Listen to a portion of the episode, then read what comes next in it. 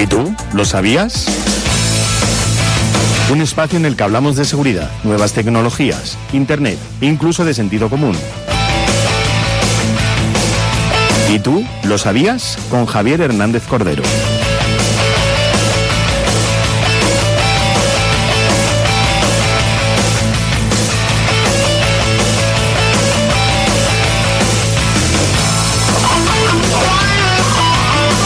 Javier Hernández Cordero, ¿cómo estamos, querido? Mm, buenos días, bien, bien. Me estamos bien, alegro, estamos me bien, alegro. estoy bien, estamos Oye, bien. ¿tienes varias gafas de Sí, varios tipos? sí. Estas me encantan. Eh, sí, estas las traje ya la, me última vez. mm, Voy cogiendo, porque, a ver, no es que... eh, A ver, un momento, foto. Venga, momento vale. foto. Es que yo pierdo las gafas, yo lo pierdo Estas todo. son geniales, naranjas y verdes. Lo pierdo mucho. todo y la cabeza no la pierdo porque la llevo pegada al La cuello. así, da, claro. Pero si no la perdería, soy un desastre, entonces tengo gafas en todas. Es como radios, tengo en todas las habitaciones tengo una radio, tengo, si no tengo a Alejandra que me va poniendo ahí. eh, y- Alejandra, Alexia. No lo decimos, ya sabéis por qué no lo decimos. Porque Sí, porque si no salta, salta la Alejandra que ya Fíjate a que yo pensaba que, que seguía la voz de cada cual, pero No. después de ver vídeos de niños eh, americanos hablando muy malamente el inglés o niños españoles hablando muy malamente el castellano y que les entiende Alejandra. Si tú pues, dices ahora mismo, Alejandra, pon cope, pero no dices Alejandra, sino muchas Alejandras se pondrán a reproducir cope. Bueno, digo yo que estarán, eh, estarán reproduciendo COPE porque nos están escuchando. No, a ver, puede darse el caso de que... de hecho, no lo digas, porque si lo dices van a, van a escuchar COPE Madrid y no queremos que eso pase. sí, sí, sí, sí. No queremos que eso pase. Eh, yo tengo la radio analógica Sí. y donde no tengo la radio analógica, eh, pues tengo a la Alejandra. Entonces puede ser que esté escuchando eh, Cope. De hecho, tengo la analógica precisamente para escuchar Cope Barbastro, porque si no me Claro, pierdo claro. el tramo. Pero claro, si decimos lo de Alejandra, bueno, que nos da dispersamos. igual, bueno, a lo que vamos. Eh, entonces, eh, empezamos con la... Hoy, trae- hoy es día de estudios, más o menos. No es que vayamos a estudiar, sino que se han publicado una serie de estudios que a mí me han parecido interesantes. Vale. El primero, agárrate que vienen curvas. Eh, el día mm, 20 de junio se celebró el Día Mundial del Wifi y con, Ah, ocasi- sí, con es verdad. ocasión de eso es, se publicó un informe que dice que viene a decir que el 78% de los españoles prefieren tener un wifi eh, totalmente mm, eh, funcional- funcionando en su casa a tener agua caliente. no me digas. Así es. 78% de españoles prefieren tener una buena conexión a Internet que agua caliente en casa. Ojo, Vale. Todo esto, la parte buena, a pesar, esto ya es de mi cosecha, que prefieren o no ducharse, Sí, bueno, o, a ver. o no ducharse, o ducharse con agua fría. Eh, Vale, vamos a- exacto, vamos a darle esa pero a ver, esto da una idea de que como primera providencia el- la conexión a internet se ha convertido en un bien de primera necesidad en nuestra sociedad actual, ¿no? Eso es así. Pero es que luego viene la cara B y es que yo creo que tú estarás de acuerdo con, bueno, que estaremos todos de acuerdo Sí. que eh, el 53% de los usuarios, también decía este informe, ha tenido problemas con su red doméstica en internet en el último año, el 53% y me parece poco. Un poco. Yo, yo, la verdad es que no he tenido, mm, no he tenido problemas, tampoco los detecto demasiado, ¿eh? Cuando tengo problemas. No es que yo esté, por una razón, porque Sí. yo sobre todo estoy con el móvil y si no tengo, por ejemplo, la, si me falla la red de wifi, vamos a decir, de Sí. mi casa o la, ¿cómo es la fibra? Sí. Pues tengo el 4G o 5G o lo que tenga mi teléfono, entonces no lo detecto tanto. Ya, ¿sabes? pero los que nos solemos conectar, bueno, la, la mayor parte, esto se, se evidencia fundamentalmente a través del, los, eh, del uso de contenido en streaming. Es decir, cuando estábamos viendo el Netflix de turno, el Amazon Prime de turno, que hablaremos, etcétera, etcétera de turno, y se nos cuelga, se nos corta, desaparece. Y entonces, precisamente en el consumo de contenido en streaming es donde más se ve esta, esta carencia o esta serie de, de problemas. Además, que también lo dice el estudio, en los horarios de máximo consumo, que son desde las 13 hasta las 21 horas. Es cuando Ah, estamos todos allá a full, a full, porque a las 4 de la mañana habrá menos gente, evidentemente. Y solamente un Igual me, da la- 15%... me da, me da una idea de lo poco que madrugamos, ¿eh? Sí, sí, sí, sí, sí. Vale. Al final concluye este informe que el 15 solo el 15% de las personas, eh, de los internautas, ha manifestado no tener, no haber tenido en el último año problema alguno con, con su conexión a Internet. Yo estaría ahí, ¿eh? Bueno. La verdad es que no... no, no- Yo sí. Lo que pasa es que yo hago un consumo muy intensivo y cacharreo mucho y trasteo mucho. Al final, lo que no se rompe por lo que yo rompo. Claro, también es verdad. también En es fin. verdad. Bien. Eh, vamos, sí. Ahora en el segundo titular vamos con Elon Musk, Elon Musk de, ¿Qué ha mis, hecho, entre- hijo de mío? mis De entretelas. los entre- nuestras entretelas. De verdad, de verdad es que no se puede ser, yo no digo tacos porque no, pero no se puede ser. A ver, pensábamos que con la llegada de Linda Yacarino, que era, ¿te acuerdas cuando dijo, voy a poner a un tonto al frente de, Sí. de eh, Twitter y tal? Bueno, lo dijo hace unos meses, al final ha cumplido, ha puesto a Linda Yacarino al frente ¿Que es como, tonto qué? como CEO. Eh, más, No.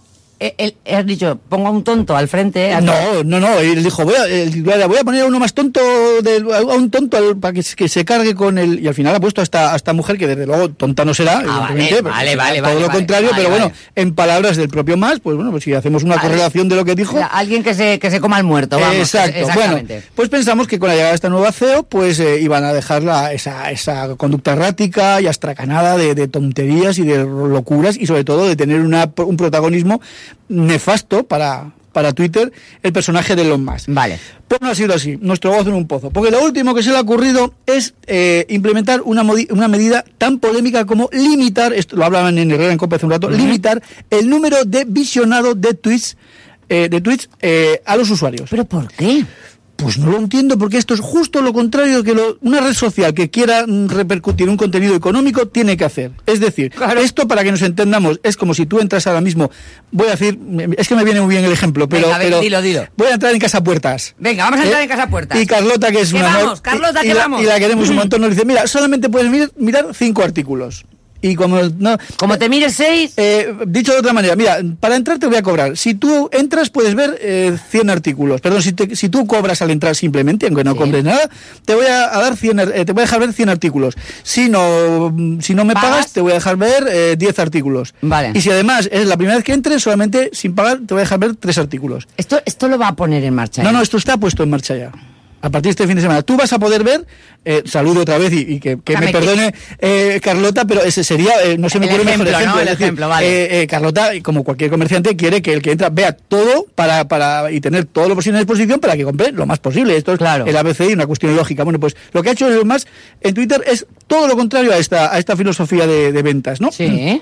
Hasta el punto de que ha habido dos propuestas, la inicial y la que está en marcha, que es que los que los eh, tuiteros con el Twitter Blue, los verificados, los que pagan, Sí. pueden ver, eh, podían ver unos 6.000 tuitos, tweets diarios. Sí. Los que no, unos 600. Y los que no, y además eran nuevos, unos 300 tweets diarios. Estamos hablando de ver simplemente, eh, que, en tu, que en tu timeline vayas viendo... También te digo que, bueno, claro, es que yo soy una, vamos a decir, baja usuaria de Twitter ahora mismo. He sido alta usuaria de Twitter, Sí. de Twitter pero ahora soy baja usuaria de Twitter, Twitter, perdón.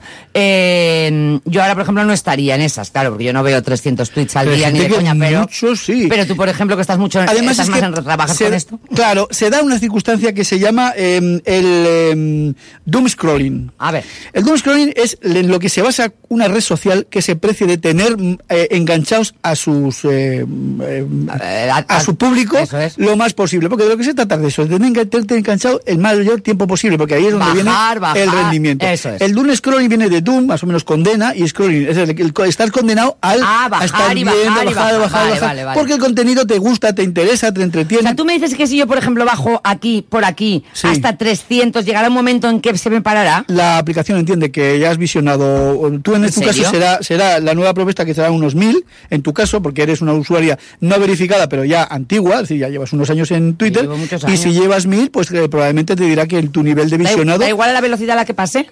pues no lo sé si será, eh, tendrás que abrirlos o verlos así, pero mm, está viendo problemas, eh, yo he visto vídeos en los cuales la gente, su número máximo de visionado ha pasado. Yo te recomiendo, por si acaso luego quieres recurrir, sí, oye, a ver si oye. luego.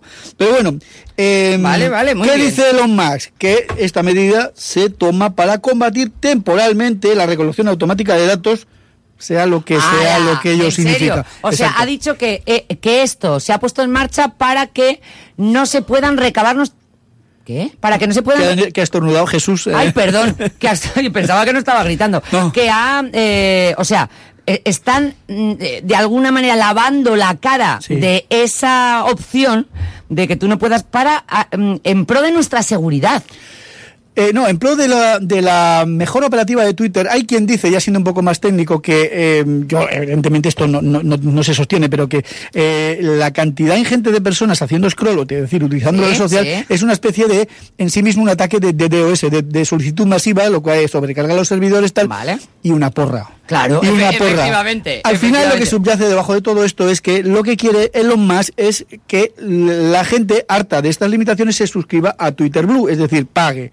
Y que la gente no es tonta. No, que no vamos a pagar, No, además. que no, que no, que no yo- vamos a pagar. que Que no. no. vamos a pagar por algo que no ha sido de pago. Mira, o haberlo hecho de pago desde el principio, haberlo Claro. pensado bien, o si no, es tan gratuito como lo gratuito que es, que sabemos todos que es gratuito, a Sí. costa de nuestra ubicación, de nuestros datos, de lo que compartimos y de todas estas cosas, que ya es bastante del resto de redes sociales. Al- Instagram, Facebook y todas las demás, ¿no? Al final, eh, Elon Musk, como se suele decir, está manejando la red social, y, o mejor, es la red social, este, este negocio, porque día es un negocio Sí, sí. como un mono con un soplete, eh, una Eh. cosa peligrosísima, y eh, se pone de, manifiesta que, de manifiesto que no conoce el mercado, que quiere obtener un rendimiento a, todo costa, a toda costa, sin dejarse asesorar, que esto es lo más grave, eh, de forma conveniente y extrapolando eh, políticas gestoras de otros negocios a las redes sociales, concretamente a esta, que no tienen absolutamente nada de más. Ay, Dios mío. Bueno, Hay un último titular que, mm, de- dicho de primeras así, parece malo, pero es bueno. Y es que las empresas españolas son las que menos pagan del mundo por la recuperación de datos robados por ransomware. El ransomware es estos virus, por simplificar, Que que la- te secuestran la información. la gente los da por perdidos y no, no reclama. Exacto. Esto dicho así, parece que eh, quiera decir lo que tú lo que tú acabas de Entendido, decir, pero no es así. Una vez Vale. que lees el informe, el informe es de la empresa Sophos, y revela que el 77% de las empresas españoles, españolas ha sufrido un ataque de ransomware en el año 2022. Eh, estamos por encima de la media europea, que es el 66%. Sin embargo, solo el 29% de las empresas españolas han, han pagado. ¿Por qué? Y es aquí donde digo que es bueno. Eh, la conclusión es buena porque esto fundamentalmente es debido a la realización periódica ¿Sí? de copias de seguridad y la formación a los trabajadores en la implementación de estas copias de seguridad en el momento del ataque, tras el ataque, es decir, no solamente tenemos la copia, sino que sabemos recuperar cada uno lo que nos interesa. Y eh, también, lo que es más importante, la formación a los trabajadores en, en, en formación de detección de amenazas de seguridad. O sea que en el fondo salimos bien parados. Salimos bien parados. Es decir, bien. cada vez hacemos mejores, más y mejores copias de seguridad y cada vez formamos más a nuestros trabajadores en qué hacer si, desgraciadamente, sufrimos un ataque. Eh, como... eh, Me parece bien, me parece como culturilla, te diría, por, tengo aquí una tabla que eh, frente a España, el país que menos, eh, que más paga por recuperación de, de datos es Estados Unidos. Anda. Eh, el que menos eh, copias de seguridad hace, hace es Italia y también eh, el que menos recupera datos por ningún método eh, es Italia. Es decir, Estados Unidos y Italia. Italia, en definitiva, perdiendo. se la suda bastante todo. Sale- ¿eh? Claro, bien, vale. Vamos con el contenido principal que tiene que ver con Amazon, que me ha, esto me, Ay, me ha- eso, me ha te ha llamado la cabeza, a ver. mucho, mucho. Y se lo, ¿te acuerdas canción de se lo merece, se Vale, lo merece? Pues vale, lo merece. venga. Resulta que vamos a dar primero un par de datos que te dan una idea de eh, por dónde van los tiros. Amazon Prime, que es de lo que se trata, la suscripción de, Amazon que te hace que tengas beneficios en el reparto, eh, suscripción automática al canal de Amazon Prime Video, etcétera, etcétera. Eh, bueno, pues maneja aproximadamente, eh, hace ganar a la empresa unos 25 mil millones de dólares al eh, año, cosa que tú y yo no ganamos todos los años. No. Algunos sí, pero otros no. Hay unos 200 mil millones de miembros de Amazon Prime, suscriptores en todo el mundo, lo cual da una idea de la importancia a este negocio Sí. que es la división Prime en el conjunto de Amazon. Sí. Por eso crearon Iliada. Iliada, que yo personalmente, tras leer, tras leer el- este artículo de la revista Forbes, Sí. eh, de- rebauticé como Liada. Liada. Liada, ¿Qué vale. era Liada? Pues era el proceso de eh, cancelación de la suscri- de suscripción de Prime. La suscripción de Prime, Iliada. que es algo dificilísimo. Laberíntico. De No hecho, toma, toma su nombre de eh, la, la- de la publica, o sea, del libro de Homero De la Ilíada, de la eh, Ilíada. Ilíada, los 10 años de la guerra de Troya. era laberíntico, era un, un guirigay que era imposible, o sea, hacía dificultoso, dificilísimo en extremo. Perdona, sí, Sí. pe- perdona que Sí, me meta. eh, y si dejas de pagar, Eh, sí, ya bien, está. Quiero pero, decir que a mí todos estos que se hacen muy complicados, perdona. O sea, mm, fuera. ten en cuenta que en Orden todo- al banco y no pagar ni un solo euro, pero claro. ten en cuenta que en todos los países, around the world, no es tan fácil como eso. Es decir, hay algunos bien. países, por ejemplo, en Estados Unidos, que te pueden eh, por deudas, eh, no, no es que tengan prisión por deudas, evidentemente, pero las deudas se las toman mucho más en serio eh, que en este caso. Y como hay un- una, una relación contractual, pues ahí. eh, Vale, vale. Bien, la, la demanda, porque se ha demandado a Amazon por, por, esta, por este procedimiento Iliada, Sí. habla concretamente de tres eh, ejecutivos, eh, Neil Lindsay, Russell Grandinetti y Yamil Ghani, que o bien posponía, pero claro, eh, dentro del seno eh, de Amazon, había quien decía, esto es muy complicado, nos van a meter un paquete y esto va a haber que simplificarlo de alguna manera porque estamos teniendo, digamos, eh, un público cautivo o una... Hombre, gente, y sobre todo, eh, yo no sé hasta qué punto a una empresa le interesa tener gente que no quiera estar, que es lo de siempre. Eh, deja ir a la gente que no quiera estar contigo, es, que Ya, es así de sencillo. como- ¿Sabes qué pasa? Que Amazon Prime es, una, es un conglomerado un poco heterogéneo de servicios. Eh, ¿A quién no le gusta que su... que su... me río, ahora te explicaré por qué. Que su envío llegue lo antes posible.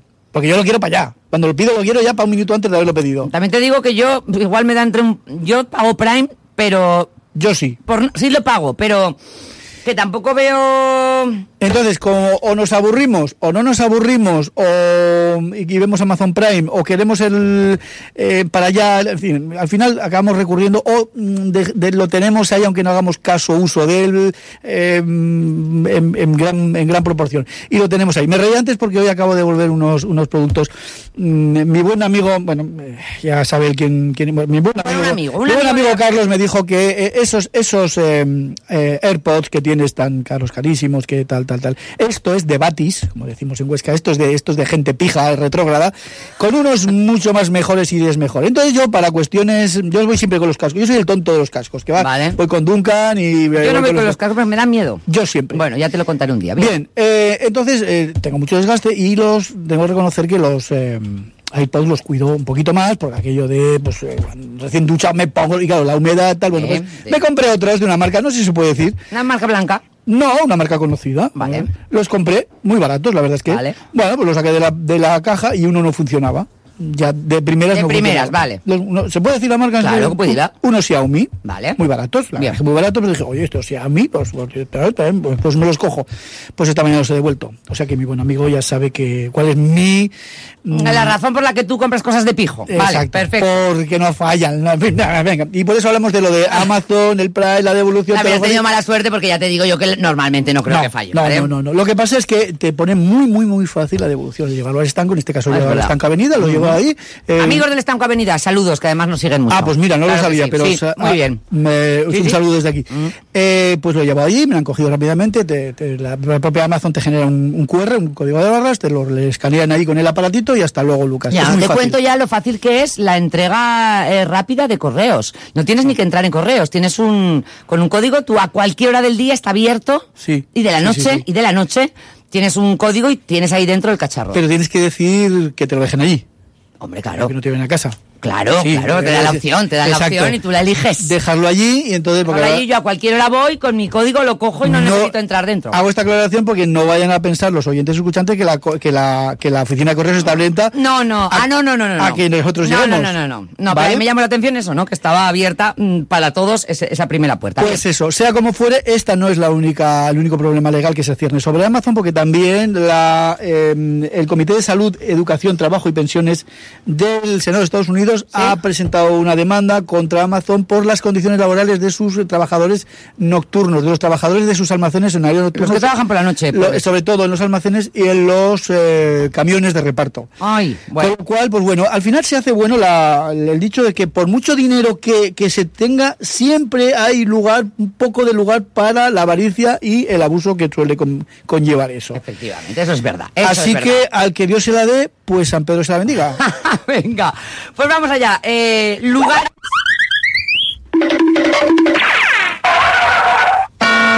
Lugares a los que no ir eh, en vacaciones, aunque yo anunciaba al comienzo Sí. del programa que todo es cuestión de actitud. De actitud. Hombre, ¿Verdad lo que que sí? Sí, lo que pasa es que hay algunos sitios que yo, por muy buena actitud que lleves, eh, si esto no lo complementas con otra cosa, A ver. mal. Empezamos, hay que decir que esto es un clásico de los veranos. ¿eh? Que Vale, vale, normalmente muy bien. con esto. Nos gustan los clásicos de verano, nos gusta. Eh, el cráter de Darbaza, es decir, lo que llaman en Turmequistán, que es un sitio que existe, aunque parezca que no, parezca chiquita de calzada, pero ¿Eh? existe, que es la puerta del infierno. Es un, en- está ubicado ya en el desierto de Karakum, ya, ya con esto ya vamos bien. Y eh, es un, un cráter que se formó en los años 70 y que sigue encendido y en llamas. Eh, cosa que atrae a los turistas de una manera como las moscas a la miel. No lo entiendo, pero bueno. Eh, yo tampoco, porque yo ya tú y yo estamos contentos de que no haga demasiado calor, con lo cual no te quiero ni allí. contar como para ir aquí. Hombre, Bien. bueno. El ojo de África, que esto está en Mauritania, que es un lugar profundamente árido, erosionado, de 24 kilómetros de diámetro, que parece ser que se originó por la caída de un cráter y que la gente peregrina y lo ve allí, pues creo que yo, para ver alacranes y, y pasar calor, porque no, no me lo explico. Bien. Este te va, lo vas a odiar. Ahora A ver, lo traigo espera, porque digo, a mí me voy, voy mirando, va. el Salón de la Fama de las Cucarachas. ¿Qué dices? Hay un señor que se dedica a matar cucarachas y las viste, eh, eh, por ejemplo, tocando el piano, eh, por ejemplo...